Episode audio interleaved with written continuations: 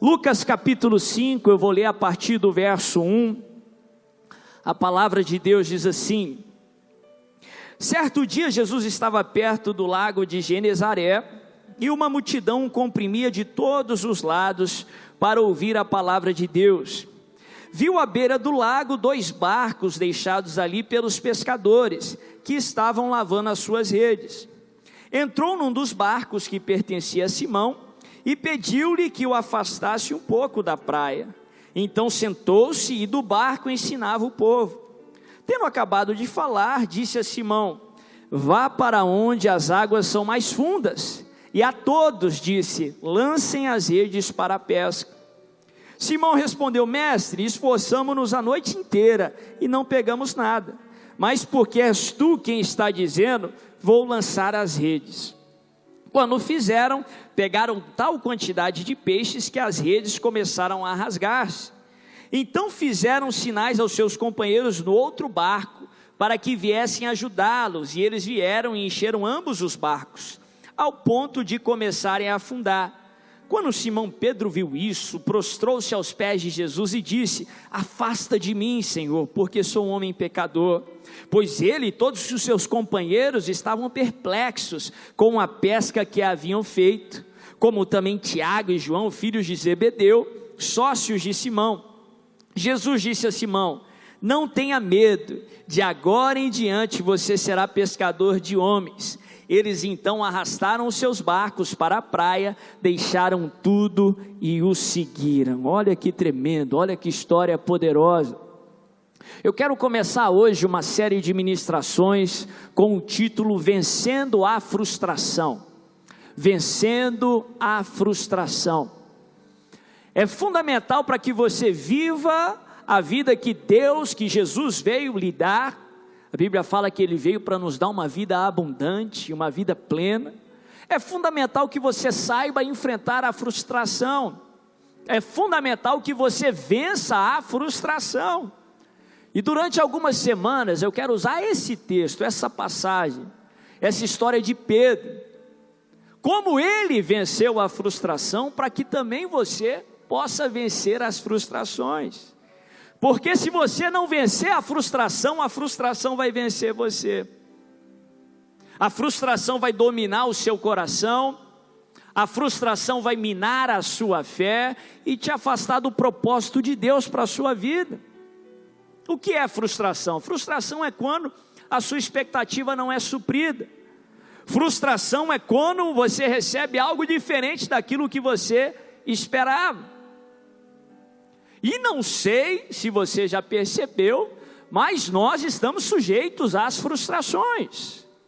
Você vai ter que lidar com as frustrações.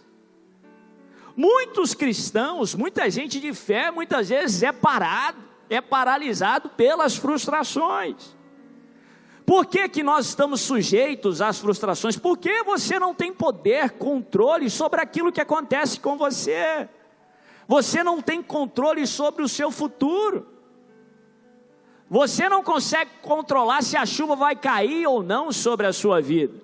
O que você controla é a sua reação, é o que você faz diante do acontecido. Muitas vezes colocamos expectativas erradas, expectativas que não vêm de Deus, e por isso acabamos padecendo pelas frustrações.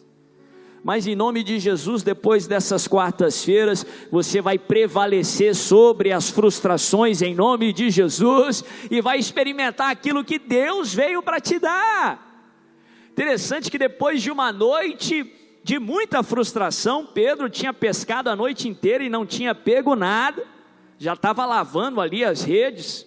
Os pescadores trabalhavam durante a noite, de manhã era procedimento, era processo deles lavar as redes e ir embora para casa. Depois de uma noite de escassez, de uma noite de muita frustração, Jesus vem ao encontro deles pela manhã.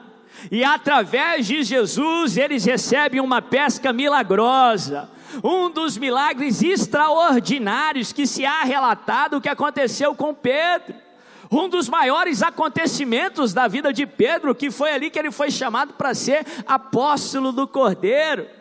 Você que está passando por noites de frustração, por momentos de frustração, eu quero declarar que Jesus está chegando pela manhã, que Jesus vai mudar a sua sorte. Talvez o maior acontecimento da tua vida está diante de você, está para acontecer a pesca milagrosa.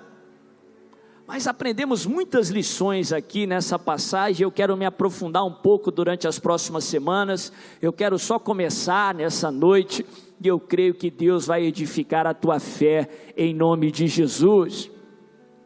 Primeiro, a Bíblia fala que Pedro, ali a noite inteira, ele não conhecia Jesus ainda. A Bíblia fala que ele era irmão de André, e André era discípulo de João Batista, então talvez ele tenha escutado sobre Jesus através do seu irmão, mas a Bíblia fala que ele ainda não era discípulo de Jesus, ele ainda não seguia Jesus, provavelmente não tinha tido o um encontro com Jesus ainda. E a Bíblia fala que pela manhã cedo, quando ele vê Jesus chegando com toda aquela multidão o acompanhando, mesmo estando frustrado, mesmo passando por um momento de escassez, a Bíblia fala que Jesus precisa de um barco para pregar para aquela multidão. Jesus precisava de um barco para se destacar daquela multidão e chamar a atenção para si, porque ele merece toda a atenção. E a Bíblia fala que Pedro cede o barco a Jesus. Primeira lição que eu quero compartilhar para você vencer a frustração, entenda que a sua vida é a plataforma que Cristo quer usar para cumprir o seu propósito na terra. Entenda que a sua vida é a plataforma que Cristo quer usar para cumprir o seu propósito na terra, como o barco de Pedro. Barco era o sustento de Pedro, barco era a empresa de Pedro, era aquilo que ele tinha para ganhar o seu ganha-pão. A Bíblia fala que Jesus usa o barco de Pedro para alcançar a multidão. Que Jesus usa o que Pedro tinha para pregar a sua mensagem. Que você entenda que a sua vida é o barquinho que Jesus quer usar para cumprir o seu propósito na terra. Entenda que Jesus quer usar a sua vida para compartilhar a sua mensagem aqui na terra. Meu irmão, é fundamental que você entenda isso, porque você vai lidar melhor com as frustrações. Sabemos na palavra de Deus que Deus tem um propósito para cada um de nós. Deus tem um propósito para a sua vida. Não existe vida sem propósito. Se Deus cumprir todo o propósito que Ele tem para a sua vida, Ele vai levar você para o céu.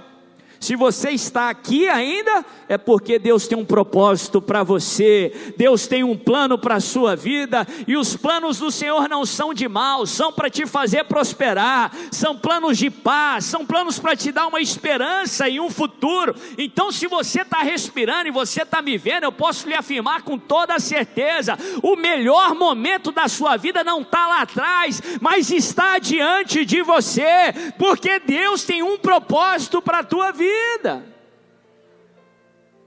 Deus tem um propósito para a sua vida porque Ele te ama, é um propósito individual. Mas o propósito que Deus tem para a sua vida não é egoísta, não se restringe a você. Deus quer fazer algo na sua vida e através da sua vida. Deus quer te abençoar porque Ele te ama, mas também Deus quer abençoar a sua vida para que você abençoe outros ou Deus quer abençoar outros através da sua vida. Deus quer que você seja abençoado, mas Deus também quer que você seja uma bênção. O propósito de Deus para você é muito maior do que você mesmo, é muito maior do que você pode imaginar. Lá no livro de 2 Coríntios 2, verso 14, Paulo diz assim: mas graças a Deus que sempre nos conduz em triunfo e por nós exala a fragrância do seu conhecimento. Em outras palavras, é o agir de Deus na sua vida que exala a fragrância do conhecimento do Senhor aqui na terra. é os milagres, é as vitórias, é o seu testemunho que cumpre o propósito de Deus aqui na terra que faz com que as outras pessoas vejam a glória de Deus resplandecendo na sua vida e possam sentir o bom perfume de Cristo e possam ser atraídas a Cristo Jesus. Por que, que eu estou falando isso? Isso é uma ferramenta para você vencer a frustração. Porque quando as coisas não acontecerem à sua maneira, lembra que Deus tem um propósito para você. Ele quer cumprir esse propósito na sua vida porque ele te ama, sim, mas ele quer fazer muito mais através da sua vida. Ele é o maior interessado em fazer o seu milagre. Ele é o maior interessado em trazer essa resposta que você está querendo. Ele quer fazer infinitamente mais do que você tem pedido ou pensado.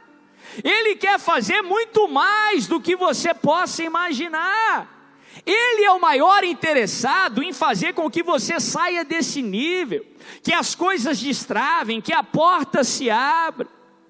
Quando a frustração bater na sua porta, você se lembra: Deus tem um propósito para minha vida. O propósito dele é maior do que eu posso imaginar. É por isso que o meu presente não é um estado permanente. Eu estou nesse deserto só de passagem. Os propósitos e planos do Senhor se cumprirão na minha vida. Eu não só vou ser abençoado, mas vou ser uma bênção aqui para todas as gerações que estão adiante diante de mim, em nome de Jesus.